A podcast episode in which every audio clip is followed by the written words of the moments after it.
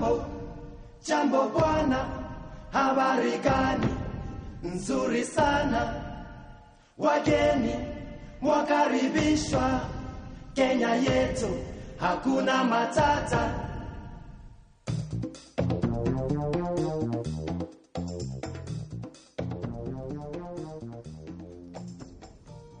Buenas tardes guineanos y guineanas y bienvenidos de nuevo a Salud e Información para Todos, el programa de radio de la FRS.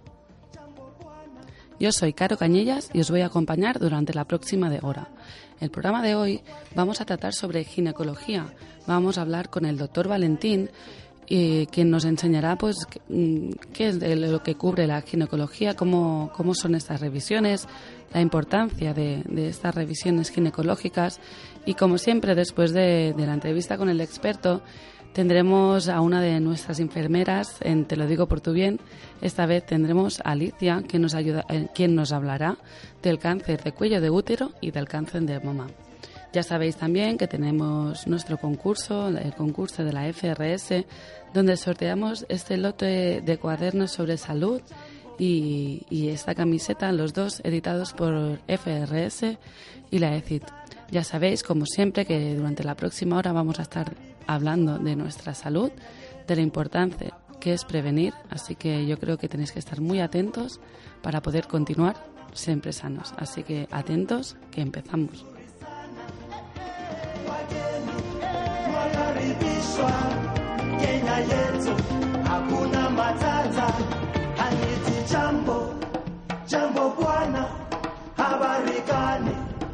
Nzuri sana, wageni mwakaribishwa Kenya yetu, hakuna matata.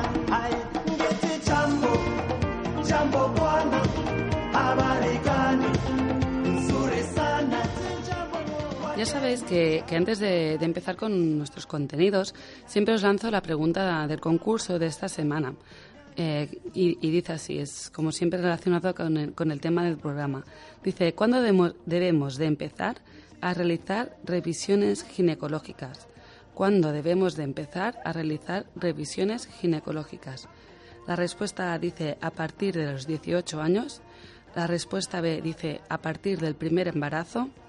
Y la respuesta C dice cuando empezamos a tener relaciones sexuales. ¿Sí? Ya sabéis que me tenéis que mandar un mensaje de texto al 014117 con vuestro nombre y apellidos y la respuesta que creéis correcta. Y entre todas las respuestas correctas eh, sortearemos ese lote de cuadernos sobre salud y esa camiseta de la FRS y la ECIT. Y nada, yo en breve empezamos ya con la entrevista con el experto.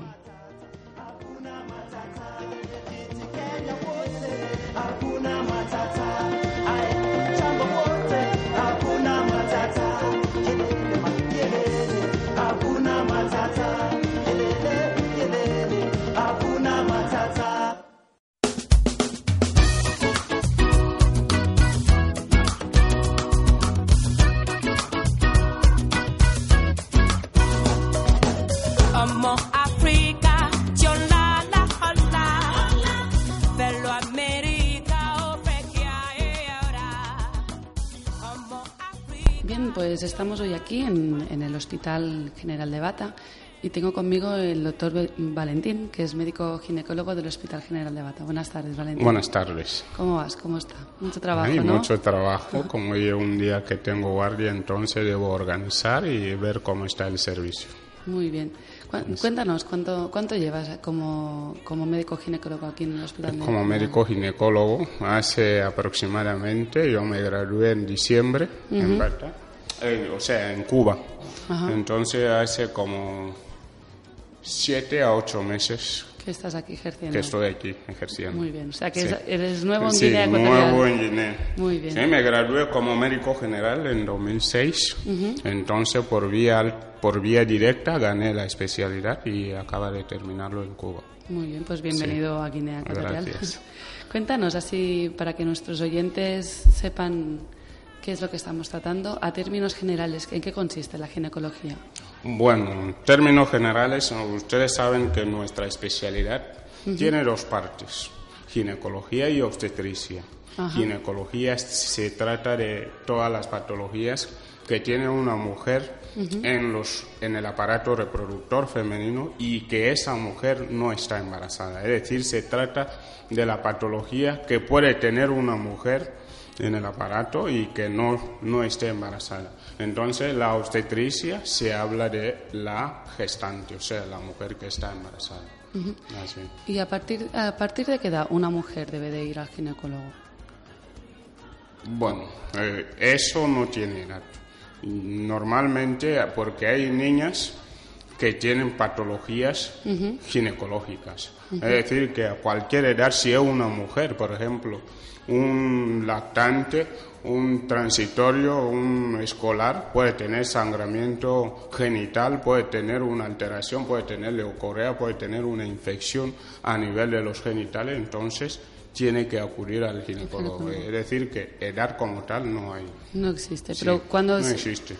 ¿Cuándo se debería empe- empezar a unas revisiones as- ginecológicas en las mujeres, por ejemplo? revisiones ginecológicas como tal si, no- si las madres no, no notan alteraciones. Es decir, que yo pienso que cuando la mujer ya empieza a tener eh, menstruación, ya llega a edad fértil, ya debe hacer revisiones. Pero en las edades inferiores, en caso de que tiene alguna alteración, es decir, tiene una leucorrea, tiene dolor bajo vientre, una secreción, tiene que acudir al médico ginecólogo. Eso. ¿Y, y en qué consisten la- las revisiones ginecológicas? Revisiones ginecológicas, yo pienso que eh, una persona debe preocuparse de la salud, ¿no?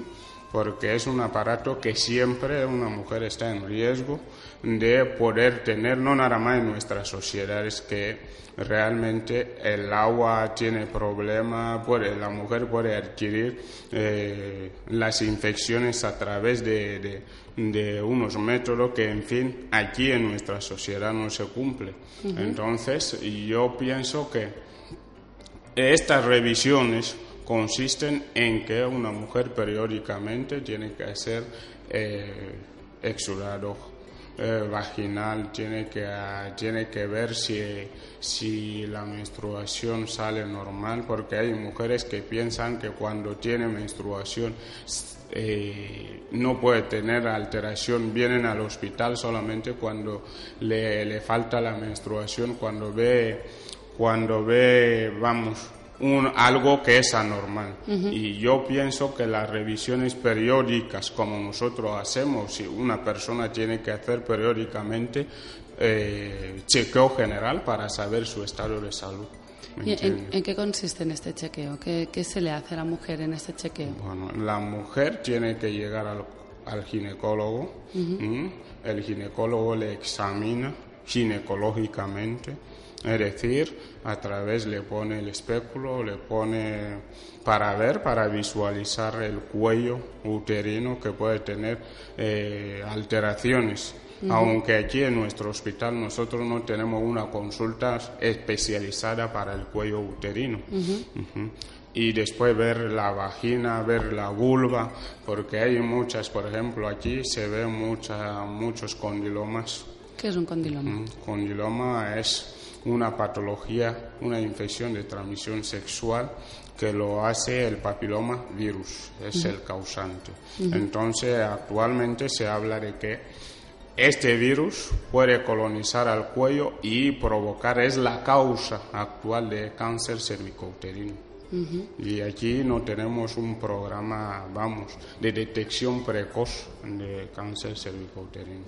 Entonces se ve eso y allí también hay muchas eh, infecciones de transmisión sexual, se ve mucha sífilis, que es bastante, y otras enfermedades de, de- y otras infecciones genitales, es decir, eh, eh, ¿cómo lo voy a decir? Candidiasis, Ujú, se ve mucho aquí. Entonces, eh, Estas revisiones que nos comentabas, ¿cuándo debe una mujer empezar a, a hacerse estas tipos? Antes decíamos cuándo debemos acudir al ginecólogo, pero ¿cuándo debemos empezar estas revisiones? Porque entiendo que es algo más relacionado O sea, con... yo pienso que una mujer que ya mantiene acto sexual, que ya es una mujer en edad reproductiva, periódicamente tiene que hacer estas revisiones ginecológicas, estando o no estando enferma. De acuerdo. O sea, no tenemos que esperar hasta la No hasta tienen la que esperar que haya síntomas o que tal. No, tienen que acudir al médico después de dos, tres meses, revisiones, ver si, si tiene algo que le puede perjudicar. Es decir, es como, un, como profilaxis. En caso de que detectemos una, una infección a nivel local, es decir, vulva, vagina, antes de colonizar los órganos genitales internos, mejor tratarlo ahí, porque hay muchas infe- infecciones a nivel de los órganos genitales externos que no dan síntomas. Entonces uno piensa que está bien, que no tiene afección, siendo que haya, porque hay enfermedades, hay enfermedades asintomáticas que, en fin, no la- a veces uno no se preocupa. Entonces, estas revisiones nos ayudan. Nos ayuda. Es como la, a- la mejor detección precoz que es que podemos sí, tener. es como detección precoz de una enfermedad. Es decir, como bien sabe, aquí se ven muchos embarazos ectópicos. Yo mi trabajo de tesis la hice aquí sobre embarazos ectópicos y ¿Qué se ve decir? mucho. Que Y una de las causas, causas, la enfermedad inflamatoria pélvica. Y para que haya una enfermedad inflamatoria pélvica, la vía más, más afectada es la vía ascendente, es decir, a través de la vagina sube al útero y va a, los y va a las trompas, a los ovarios, hasta incluso en la pelvis general. ¿Entiende? Entonces, cuando nosotros hacemos revisión periódicamente viendo al ginecólogo, estamos preveniendo que Que nos- tengamos enfermedades eh, inflamatorias pélvicas que en consecuencia nos puede dejar estéril, nos puede dejar infértil. De acuerdo. Entiendo. Nos hablas de periodicidad en estas revisiones. ¿Qué periodicidad es la correcta? Cuando una mujer debe de volver a hacerse una revisión.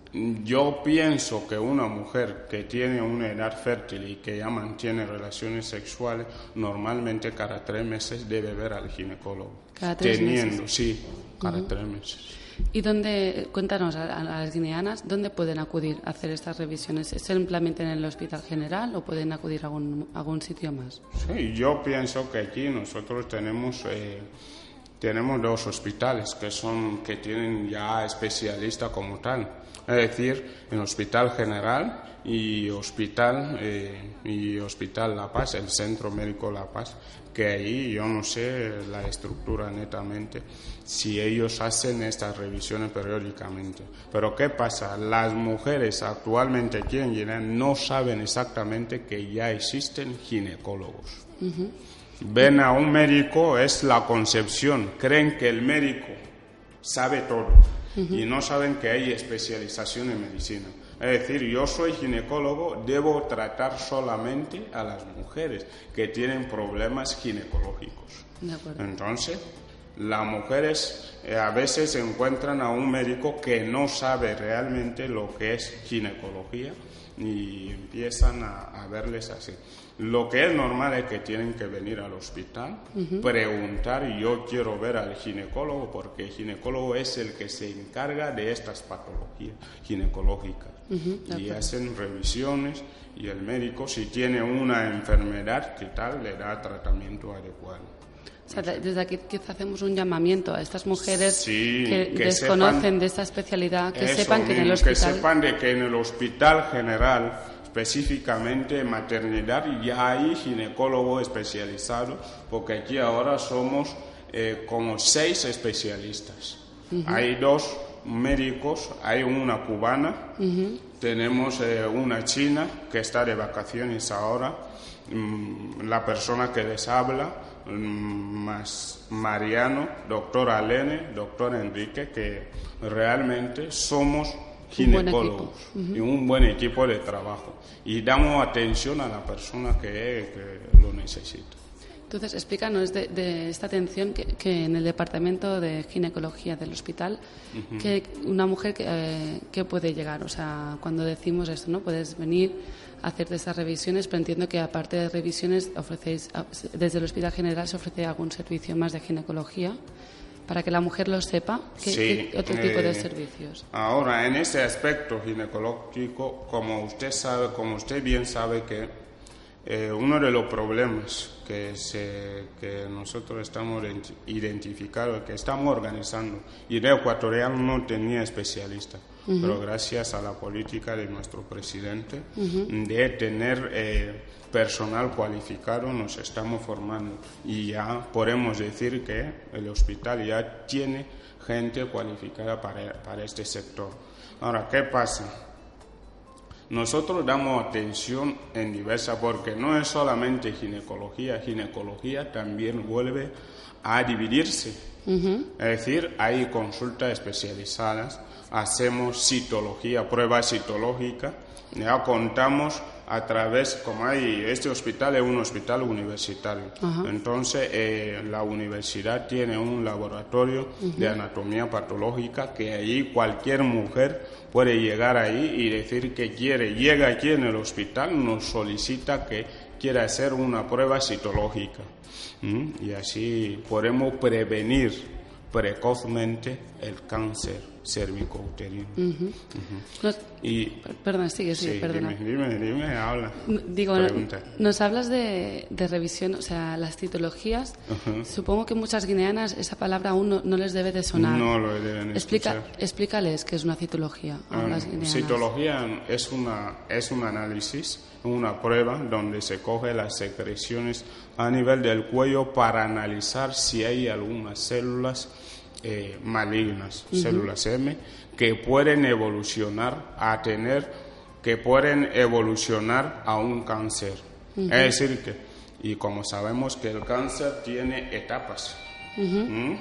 Precozmente, de momento, cáncer no tiene, cuando ya está en una etapa avanzada, el tratamiento es paliativo, es decir, solamente si tiene dolor te damos dolor, pero terminar el cáncer como tal no. Entonces, la prueba citológica nos hace identificar precozmente la enfermedad y así nos da tiempo para actuar. Entonces, eh, deduzco. Entonces deduzco que es una prueba, es un análisis muy importante a una mujer en edad fértil, o sea, en edad reproductiva, que ya mantiene relaciones sexuales. Y como es bien debido, uno de los factores de riesgo es inicio precoz de relaciones sexuales. Entonces, y aquí se ve mucho que una de 14 años viene a parir, es decir, que ha iniciado relaciones sexuales precozmente.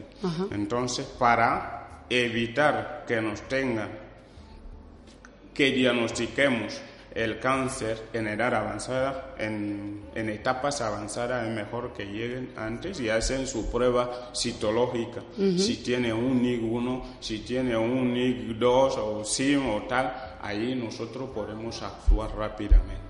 De acuerdo. Así. Entonces, deduzco que estas citologías se realizan dentro de estas revisiones pedio- Sí, periódicas, periódicas, que se deben periódicas. hacer. Nos decías que las revisiones periódicas perdón, son cada tres meses. Una, Sí. una citología también es cada tres meses. No, en citología no es cada tres meses. Vale. Esto según el programa nacional y no estoy bien documentado en el contexto del programa nacional de detección precoz de, de cáncer cervicouterino.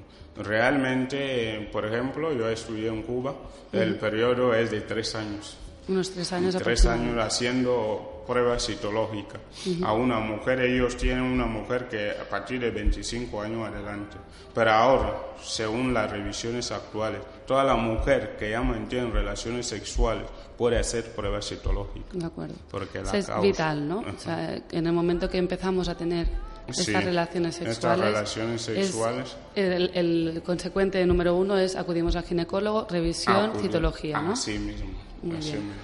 Nos has hablado durante la entrevista eh, sobre todo del cáncer del cuello de útero. Ujú. Eh, ¿Cuál es la, la la mayor prevención para no adquirir este cáncer? Bueno, la mayor prevención primero aparte de, de las revisiones y citologías Aparte que de hemos dicho, revisión, y revisión importante, ya lo hemos hablado. Más importante para prevenir esa enfermedad, primero es conocerlo, es saber que en, una- en nuestra sociedad tienen que saber que esto existe. Ujú, Tienen que saber que esto existe. Evitar la promiscuidad. Promiscuidad, porque la promiscuidad, yo decía anteriormente que una de las causas o la causa es, la, eh, es el papiloma virus. Y este virus es una enfermedad de transmisión sexual. Entonces, si nosotros no evitamos relaciones sexuales inadecuadas, entonces podemos- estamos en riesgo de tener eh, el cáncer cervicouterino. Es decir, promiscuidad, empezar las relaciones sexuales ya después de 18 años, según lo que describen los libros, ¿no? Eh, tener relaciones sexuales responsables.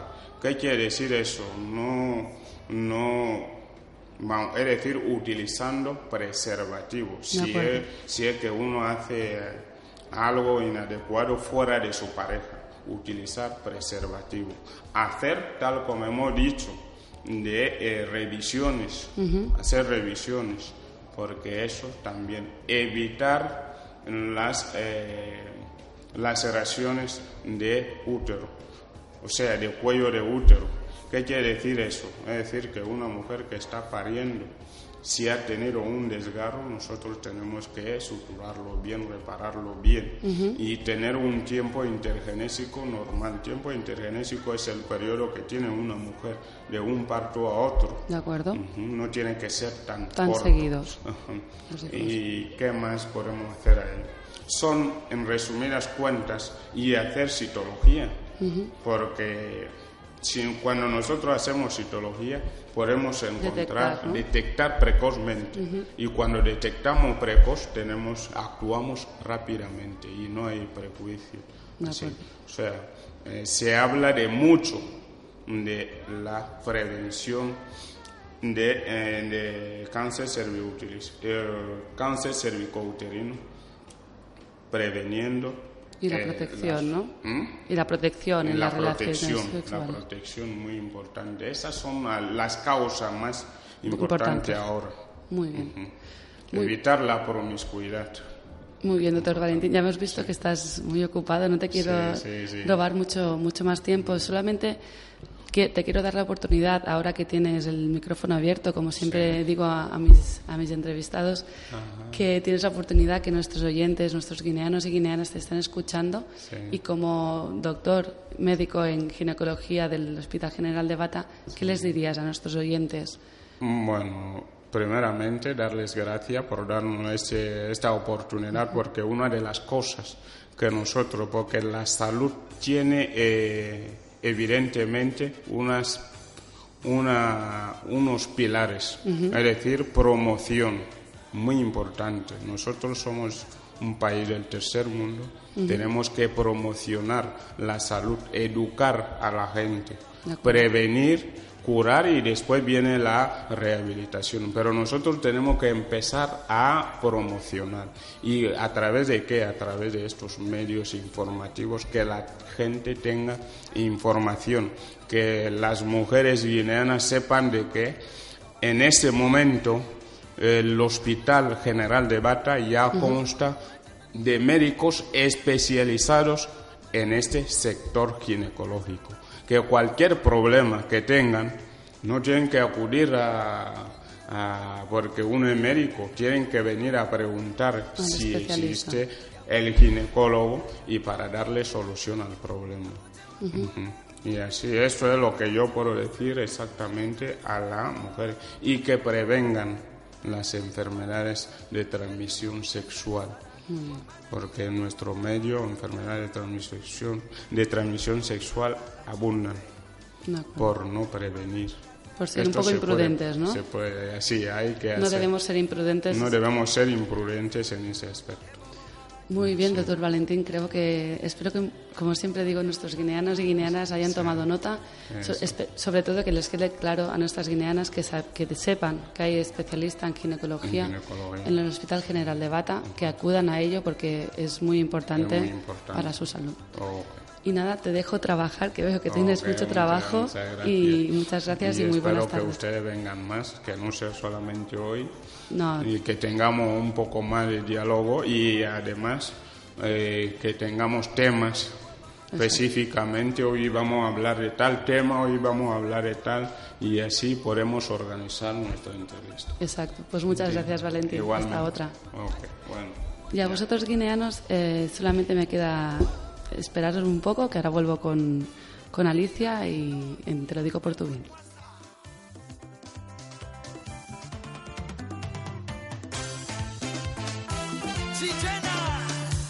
Grupo Bienestar completo en.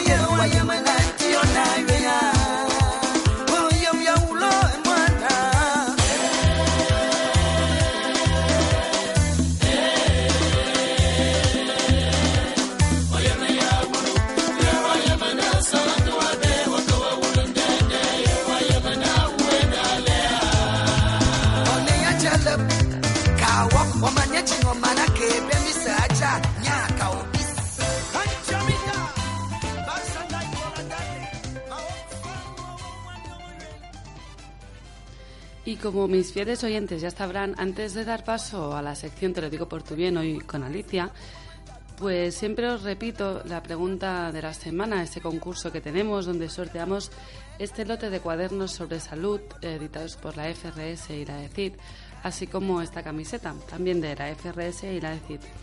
Seguramente que después de escuchar la entrevista, esa interesante entrevista con el doctor Valentín sobre ginecología, muchos ya sabréis la respuesta de esta semana, así que no os hago más esperar. Ya sabéis que me tenéis que mandar un mensaje al 014117 con vuestro nombre y apellidos y la respuesta que creéis correcta. Y la, pregunta dice, ¿cuándo debemos de empezar a realizar revisiones ginecológicas? ¿Cuándo debemos de empezar a realizar revisiones ginecológicas?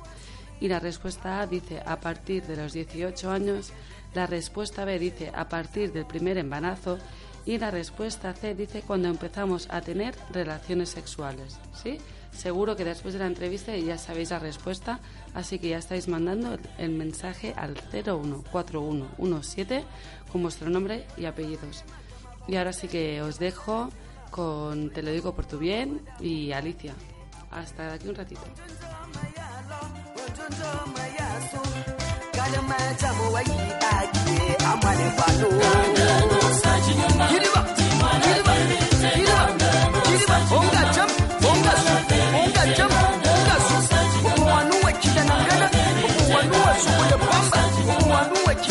La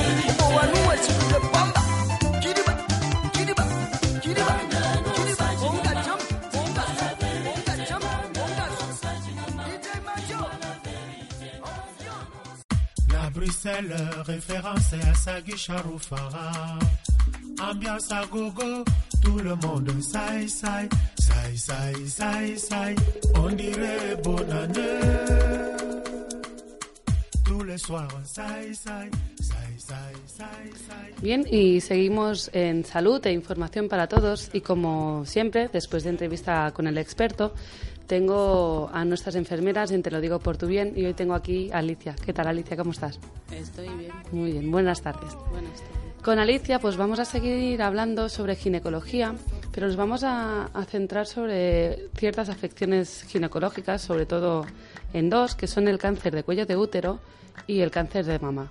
¿no? ¿No es Sí, así? sí, sí. Exactamente. A ver, explícanos, porque a lo mejor eh, nuestros oyentes, sobre todo nues- nuestras oyentes, eh, de- pues les puede sonar un poco a extraño esto de cáncer de cuello de útero. Explícalos qué es un cáncer bueno, de cuello de eh, útero. no solo nuestras, ¿no? Eh, todos, eh, diríamos, bueno, vamos a decir si es una pareja, ¿no? El marido también puede estar escuchando ahí. ¿no? Para estar recordando a su mujer Ujú. de lo importante que es el tema y quizás molestarla, hacerla recordar de que es importante tal cosa para ayudar a conservar la salud de, de la mujer. Bueno, vamos a hablar del cáncer del cuello del útero, sobre todo la prevención. ¿m? La, la patogenia, no, la prevención, porque normalmente son enfermedades que se hay que prevenir eh, para... ¿m? Hay, que- hay enfermedades que hay que prevenir, dime. Sí, sí, son enfermedades que se pueden prevenir con su diagnóstico precoz. Entonces, el cáncer del cuello del útero es una es un crecimiento anormal de las células del cuerpo del cuello del útero. El cuello del útero es la parte de matriz que se encuentra asomado en la en la vagina. Entonces, el cáncer del cuello del útero lo que hace el virus que lo provoca es una destrucción local que se hace a nivel del cuello del útero. Bueno, puede afectar a otros órganos, ¿no? Por la infiltración que se puede causar. En ese momento, entonces, ya manda sus toxinas al resto De órganos. eh, del, del órgano y eh, afectar a, a los demás órganos. Pero de momento vamos a hablar solo lo que afecta Al cuello, al del, cuello útero, del útero. Donde causa ¿Qué- destrucción to- esto, local. ¿Qué, qué síntomas nos provoca un cáncer de cuello de útero? ¿Cómo lo podemos, lo podemos llegar a detectar? Sí, podemos llegar a detectarlo. eh, primero va- van a ser signos de alarma. ¿no? Síntomas, ¿no? De Son alarma. sign- síntomas. Entonces, primero a través de las citologías, Ujú. ¿m? las pruebas que se hacen en el hospital, recogiendo una pequeña muestra a nivel del cuello, estudiarlo, estudiar las células y se pueden encontrar que las células eh, tienen un mal crecimiento, que son malignas y a partir de ahí se suele proceder a al tratamiento quirúrgico, ¿no? sacando, la, bueno, esto ya lo saben más los médicos, ¿no? Bueno, lo más importante es que se haga la citología y que se obtengan un diagnóstico precoz. Cuando se encuentren que el lugar está afectado, Afectado. tiene células malignas, después ya se procede al tratamiento adecuado que suele ser quirúrgico. Pero una mujer puede ella misma saber si tiene, o sea, qué anomalías presenta o, o podemos ir un- quizá a hacernos una citología y el médico nos dice, mira, pues tienes un cáncer de cuello de útero. O sea, puede ser algo tan, o sea, tan escondido que no nos podemos dar cuenta, que por eso es Aparte de importante. que la mujer, ya que la citología, bueno, la mujer lo puede ir a hacer voluntariamente sin haber sentido nada, ¿no? Normalmente suele haber eh, algún- algunos signos, síntomas que puede presentar la mujer que pueden ser signos de alarma. Aunque el dolor presenta en estadios más avanzados, ¿no? Normalmente el dolor eh, bajo vientre no se presenta a la primera, pero sí tenemos que ir observando en cosas como metrorragias, ¿no? Las metrorragias ya son pérdidas sanguíneas que se presentan eh, durante el ciclo, ¿no? Que no es la regla normal, que la mujer puede ir perdiendo sangre gota a gota y que en, es- en algún momento pueda que la mujer tenga una hemorragia como tal que pueda llevar a la muerte. Otra situación puede ser que la mujer presente pérdidas, eh, flujos, que presente flujos, ¿no? Que parezcan a agua lavada de carne, ¿eh? que la mujer tenga pérdidas.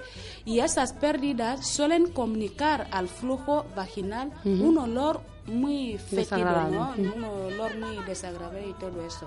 Tanto vamos a decir, tanto como el dolor, como las pérdidas, ya sean sanguíneas, que el flujo, yo creo que ya son motivos que esto ya puede conmover a la mujer para Ajá. que pueda A- ir al médico. Acudir a una revisión. Sí, y el médico con sus exploraciones ya hacen más pruebas y así poder realizar un diagnóstico precoz del cáncer del cuello del útero. Aparte de que la mujer misma, como es normal, tiene que estar, de- debería estar realizando la Es- citología. esto es lo que te iba a decir, ¿no? Esto, sí, Quiero decir que es quizá estos síntomas que puedan aparecer, pero quizá es un estadio Ah, un poco más avanzado de- avanzado, sí. de- del cáncer de cuello de útero, pero por eso es importante de la citología, porque de un buenas a primeras, cuando empieza este cáncer de cuello de útero es tan pequeño quizá que no nos damos cuenta. Sí, sí, es por eso es importante ir a la Ok, citología. Es asintomático Ujú. a la primera. La mujer no siente nada. No la duele, no, quizás no tiene pérdida ni nada. Pero como se va hacer esa revisión, ¿no? esta prueba, aunque no sienta nada, pueda que la encuentren esas células Claro. que estamos refiriendo y gracias a Dios la pueden sacar un diagnóstico precoz, se hace el tratamiento quirúrgico que se hay que hacer y la mujer puede salvar de una terrible situación que tenía que pasar. ¿Por qué puede ser causado el cáncer de cuello de útero? El cáncer del cuello del útero, muchos autores lo están atribuyendo, lo atribuyen a, como una enfermedad de transmisión sexual por, el virus, por el virus que lo está causando. Es causado por el virus del papiloma humano y es de transmisión sexual. O sea que a través de las relaciones sexuales sin condón, sin preservativo, la mujer puede adquirir el virus del papiloma humano. El- es de transmisión sexual. Explícanos un poco de, en qué consiste este- el virus del papiloma humano. Así, si lo puedes explicar básica- algo más Eh, básico. Claro, es un virus, ¿eh? como, bueno, semejante a, a los demás virus. Estamos hablando que si virus de VIH, virus de no sé qué y tal. Pero este virus viene eh, exclusivamente para trabajar, para destruir el, cuer- eh, el cuello del... eh, El cáncer, el cuello del útero. el cuello del útero, perdón, que hemos dicho se adquiere a través de las relaciones sexuales. Viene y se desarrolla a nivel del cuello del útero, eh, provocando esa situación O sea, que... si tenemos relaciones sexuales sin Sin protección preservativo. con otra persona que tiene este virus, nos lo va a contagiar. Sí. ¿Y este virus exi- existe tanto en hombres como en mujeres o solo es en mujeres porque solo afecta al, al cuello del útero? Por supuesto que si nos lo tra si nos lo deposita el hombre, porque el hombre también lo ha traído de alguna mujer, es de transmisión sexual, puede Vale, claro. aparecer en el hombre como en la mujer, pero estamos hablando del problema que causa el En la virus mujer. en, en la altura de la mujer. Sí. O sea, que de- el mensaje que debemos de, de que se nos tiene que grabar, siempre hemos dicho, eh, relaciones con protección, Relaciones con, con protección, si queremos prevenir el cáncer del útero, es eh, principalmente trabajar sobre ese factor de riesgo. ¿m? Relación sexual, protegerlos, porque la, la enfermedad, ¿eh? el virus que lo protege, viene a través de las relaciones sexuales. ¿Cómo se previenen las, eh, las enfermedades de transmisión sexual? Utilizando el preservativo, fidelidad de la pare- pareja, ¿ah? evitar tener eh, pareja promiscua, ¿ah? que tiene varias parejas a, a la vez. Pero también vamos a decir, si en algún momento nosotros hemos tenido una rela- que no es lo normal tener una relación sexual sin protección que se hay que llevar a cabo en- con gente desconocida.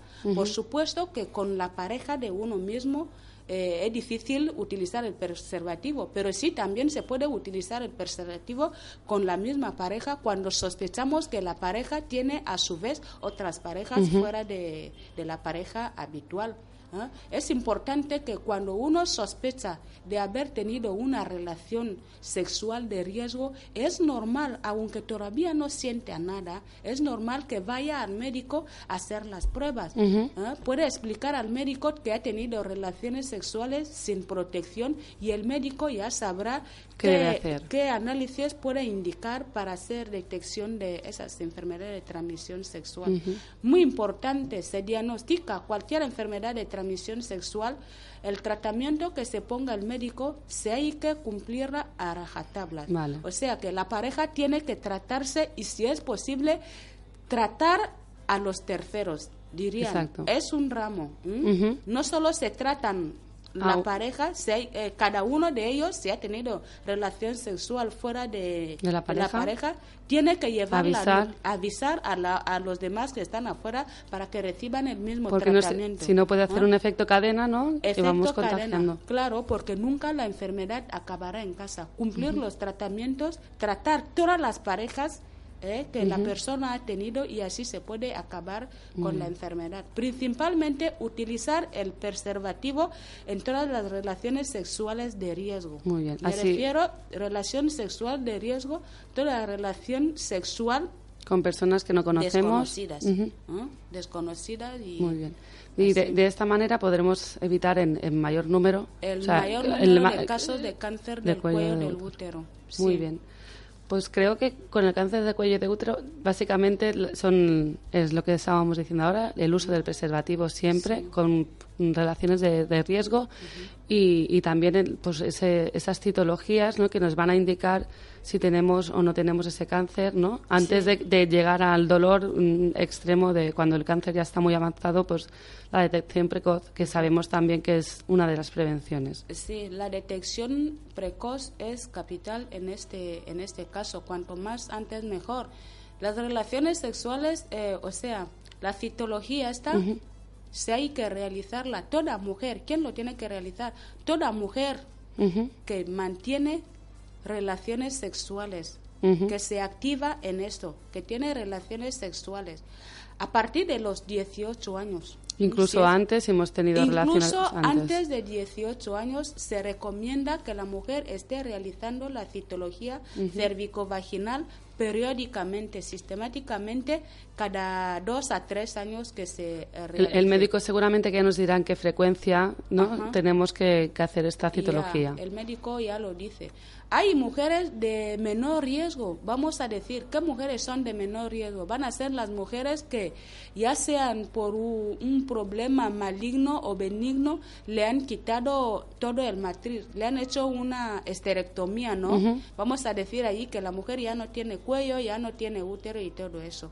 Esas mujeres, yo creo que no haría falta que estén haciendo periódicamente la citología esta, ¿no? A no ser que también se puede consultar al médico y decir, bueno, para las mujeres que la hayan operado antes, que la causa, motivo de la operación fuera cáncer, ya sea del cuello, del útero, que del ovario, que de matriz, esa mujer, a pesar de que la han evacuado todo, debería eh, seguir, Seguir haciendo la la, citología cada año.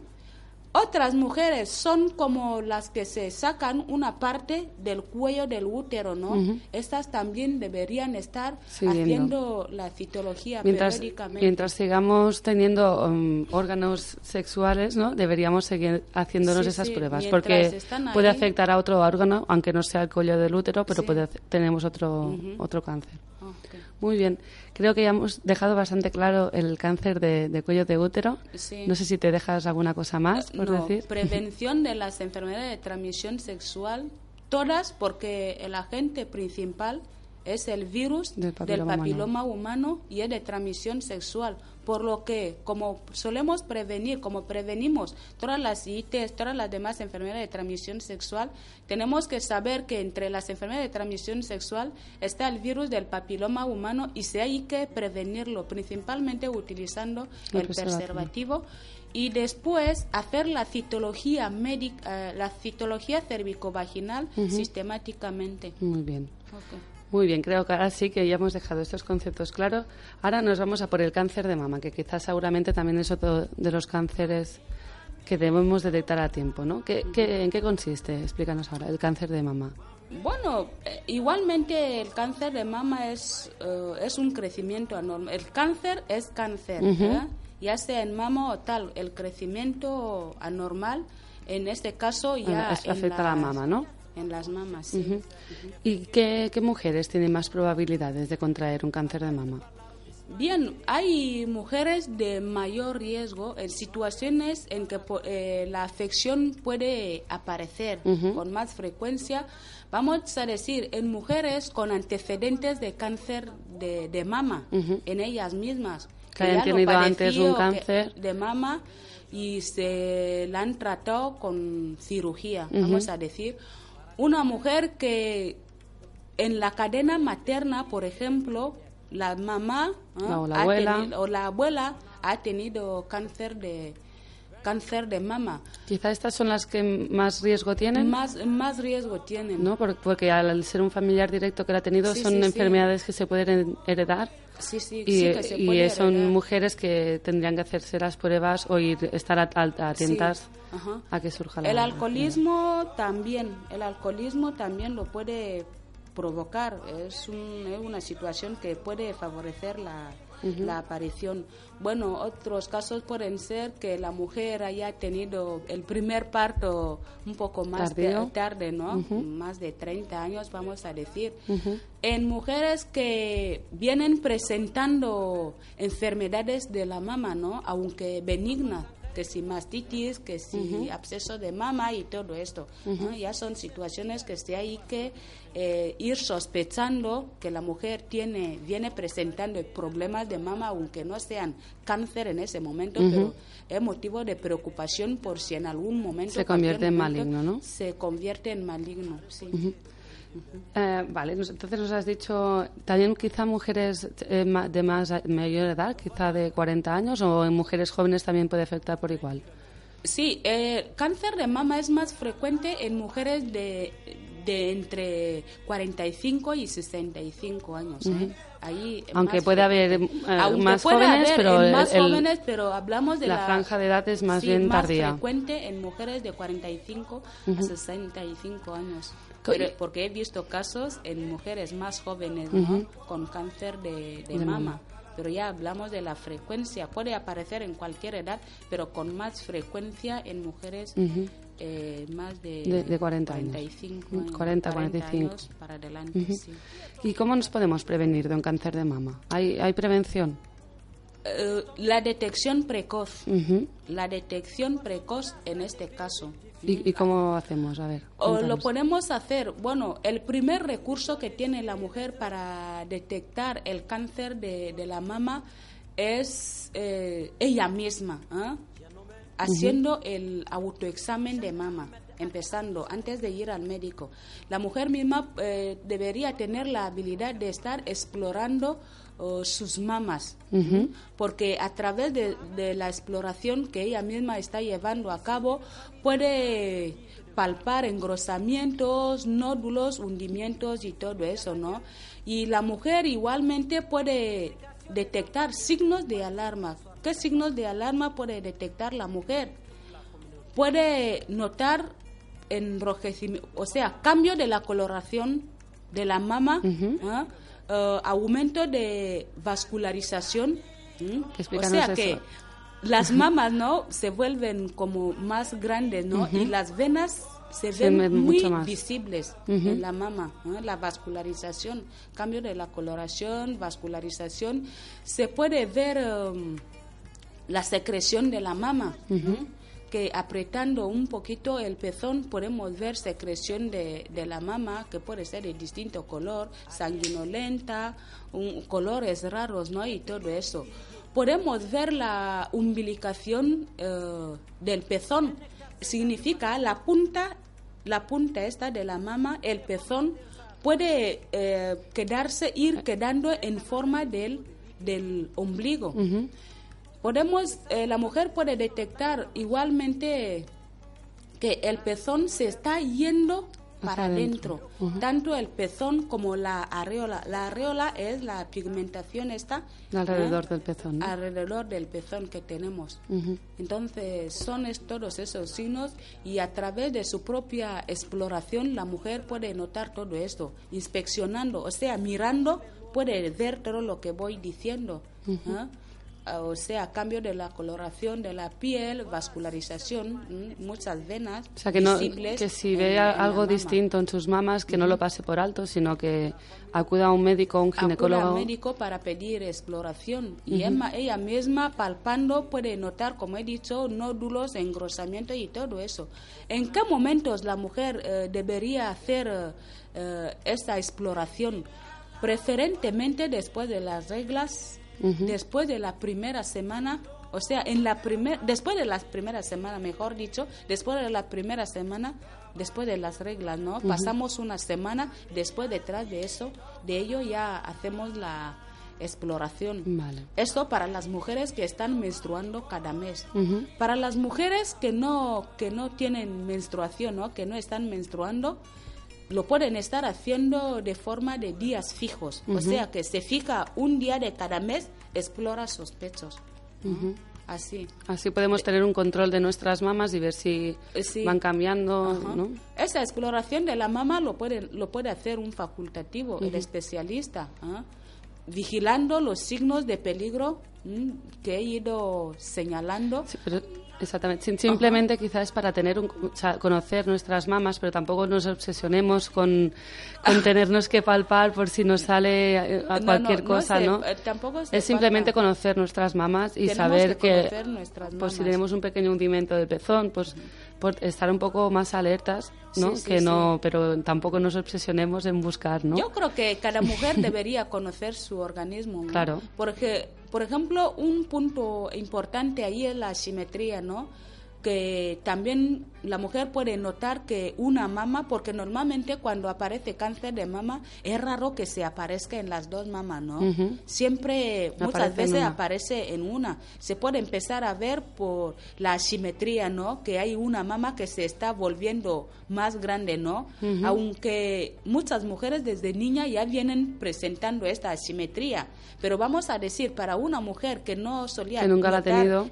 diferencia, puede ser signo de alarma, ¿eh? Que vea que una mama se está eh, haciendo más haciendo grande. más O sea, grande. Si una mujer ya de por sí puede ser que tenga pues una mama más grande que la otra, que ahora no se alarme tampoco, ¿no? Eh, no, es decir, si tú ya no. tienes una mama más grande que la otra, es normal. Es normal. Pero si tú tenías tus mamas simétricas, Ajá. si ves que una pues es más grande que la otra, pues entonces sí que quizá Sí. deberías preocuparte e ir a- Sí. al médico que Muy explore. importante vigilar signos de alarma Ujú. una semana después de, de la menstruación, ¿eh?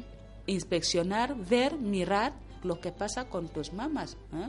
Cambio de la coloración, como hemos dicho, vascularización, muchas venas muy visible, el pezón se está yendo para adentro, hasta incluso la misma areola, como hundiendo para adentro, ¿no? Que son Eh, cosas que no son normales, ¿no? no y que tenemos que acudir al ¿eh? médico. Puede haber secreciones en la, en la mama de distintos colores.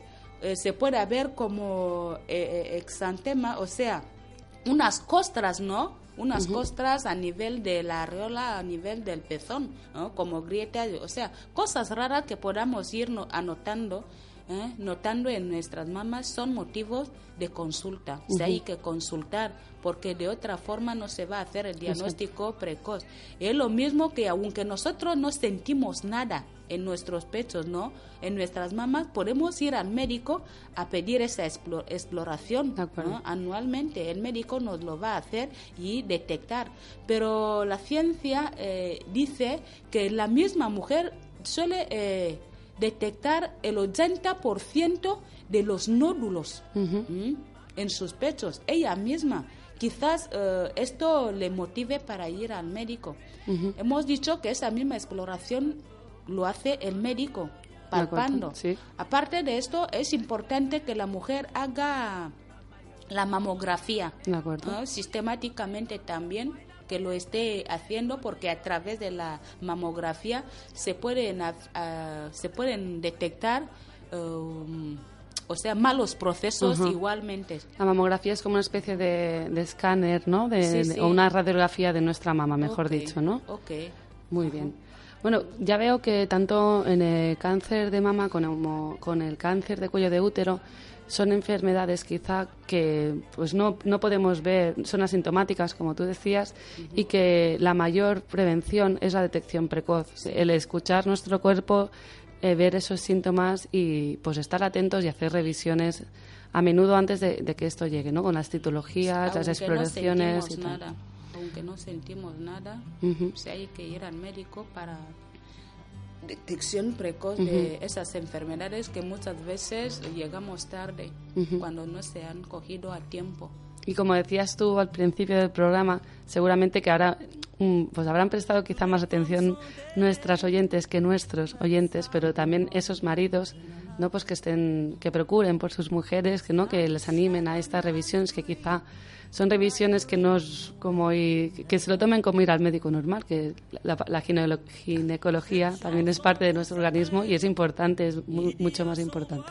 Muy importante. Es que los hombres, ¿no? Las parejas también suelen... Hay parejas exigentes, ¿eh? que pueden ayudar a descubrir. Claro, ¿eh? Claro. alguna, alguien puede decir, oye, y esos pechos, y este color, y esta secreción, ¿no? Y así puede ayudar a, que A la pareja, animarla, ¿no? Animarla para que vaya al hospital. o Muy sea bien. que los consejos son para todos. Para los dos. ¿no? Porque la pareja le gustaría ¿eh? tener a, la- a su pareja bien sana, ¿no? Exacto.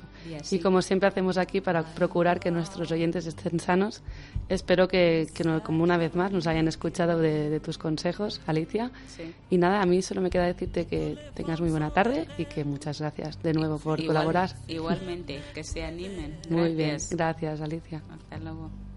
Derrière le voile des formes pleines, il y a le mystère des sirènes. Burn the town, burn the backstreet bars, burn your boardwalk basement trade. Feel the flame, feel the curve of the sword. Your living flesh reeks of compromise, babe. And in the face of barbarian hordes, an honest defeat is your only reward. The love that you would not defend with your life. You cannot befriend now with tears in your eyes. Mangi dem, Gone with the wind. mangi dem, in search of a new king.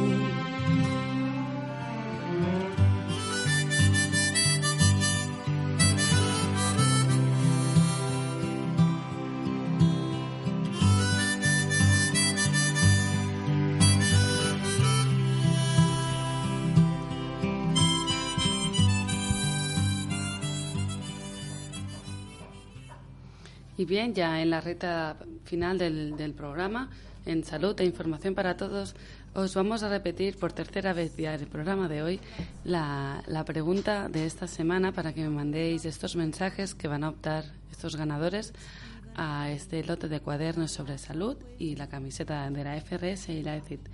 Y la pregunta dice, así, ¿cuándo debemos de empezar a realizar revisiones ginecológicas? ¿Cuándo debemos de empezar a realizarnos revis- revisiones perdón, ginecológicas? Y las tres posibles respuestas, la A dice a partir de los 18 años, la B en el primer embarazo y la C cuando empezamos a tener relaciones sexuales, ¿sí? Ya sabéis, mensaje de texto al 014117, nombre y apellidos y la respuesta que queréis, queréis que es correcta, ¿de acuerdo? Y bien, creo que ha llegado ya el momento que todos esperáis durante la semana y es el de saber el ganador de, esta semana. Os recuerdo antes de nada eh, la pregunta de la semana pasada, que decía que qué pasaba si dejábamos el tratamiento de la tuberculosis y las tres posibles respuestas decía si me encuentro mejor que la respuesta A lo puedo dejar, la respuesta B eh, eh, deja de funcionar y la respuesta C vuelvo a empezar el tratamiento. A ver, aquí la respuesta correcta es la B porque deja de funcionar. El tratamiento de la tuberculosis, lo más importante para curarnos de tuberculosis es seguir el tratamiento hasta el final. Esos seis meses que nos, que nos dice el médico, pues te- tenemos que seguir. Mm, Luego no puedo volverlo a empezar porque eh, pues nos volvemos resistentes a ese medicamento, tenemos que cambiar a otro medicamento y luego tampoco si, si me nos encontramos mejor lo dejamos. Lo que pasa es que vamos a seguir contagiando y no nos vamos a curar de esa tuberculosis, nos va a volver a salir. Así que la respuesta correcta era la B, el tratamiento deja de funcionar. Y esta semana hemos tenido muy pocos, muy pocos mensajes y también muy pocos acertantes. Es decir, que solo hemos tenido un, un acertante que se llama, aquí lo tengo, Bernardo Naufal Aboa. Espero haberlo dicho bien, Bernardo. Bernardo Naufal Aboa, que nos dice que la respuesta correcta es la B, que el tratamiento deja de funcionar. Desde aquí felicitar a, Bernardo, darle pues eso, las, las gracias por haber mandado este mensaje y que sepa que es el ganador de este lote de, de cuadernos sobre salud editados por la FRS y la ECID y esta camiseta también de la FRS y la ECID. Nosotros ahora lo vamos a llamar mm, y a darle la noticia de que ha sido el ganador de esta semana.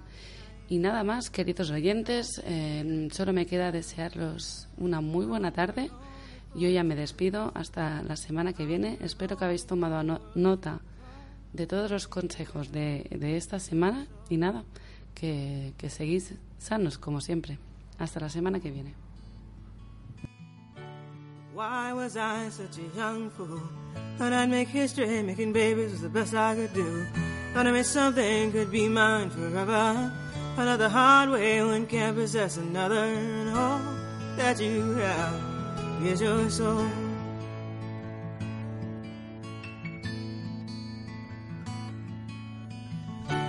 Don't be tempted by the shiny apple.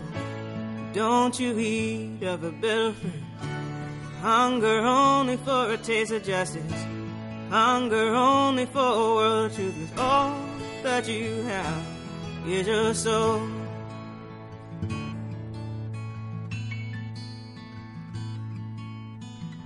I thought, thought I could find a way. Be the system, make a deal and have no debts to pay.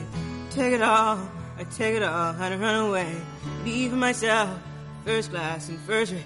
All that you have is your soul.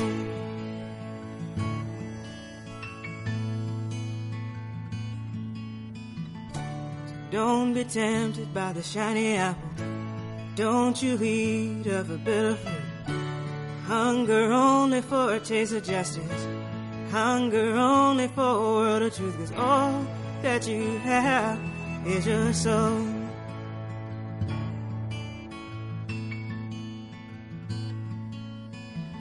Here I am, I'm waiting for a better day.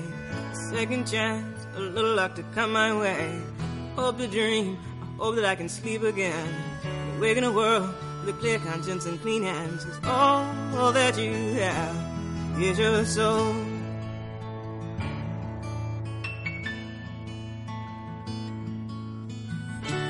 Don't be tempted by the shiny apple. Don't you eat of a bitter fruit. Hunger only for a taste of justice. Hunger only for a world of truth. all that you have is your soul. Oh, my mama told me. Cause she said she learned the hard way. Say she wanna spare the children. Say don't give a say your soul away Cause all that you have. Is your soul All that you have. All that you have. All that you have